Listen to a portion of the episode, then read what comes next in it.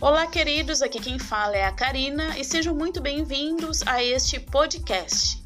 Hoje vamos falar sobre os recursos educacionais abertos. Então, bora lá! Vamos ver com quem a gente vai conversar? Na conversa de hoje, estou aqui com Saira Vanessa e Daniele. Elas são alunas da UFSM e estão cursando Letras Espanhol. Bom, o que seria REA? REA é Recursos Educacionais Abertos. O que é recursos educacionais abertos? São materiais de ensino, aprendizado e pesquisa, em qualquer suporte ou mídia, que estão sob o domínio público ou estão licenciados de maneira aberta, permitindo que sejam utilizados ou adaptados por terceiros. Bom, Saira, e o que você tem para acrescentar sobre este assunto?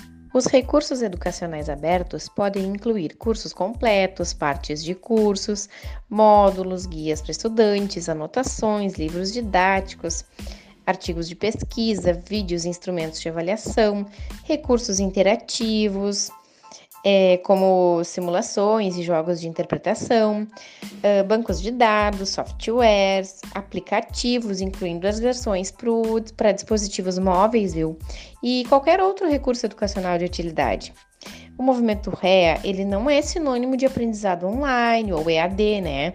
Ou educação por meio de dispositivos móveis. Ele é um movimento, uma comunidade internacional que é impulsionado pela internet que tem como objetivo promover o acesso, o uso e o reuso desses recursos, né? É baseado na ideia de bens comuns.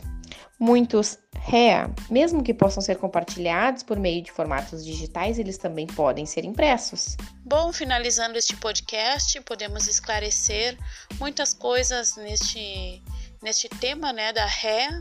Agradecemos a Saira e a Daniele pela presença e por todos que estiveram conosco até agora, até o final. Um abraço a todos e até a próxima. Você que curte aí a nossa página, gosta desses temas, pode estar aí dando o seu like e vai estar nos ajudando. É a página carina.com. Abraços a todos.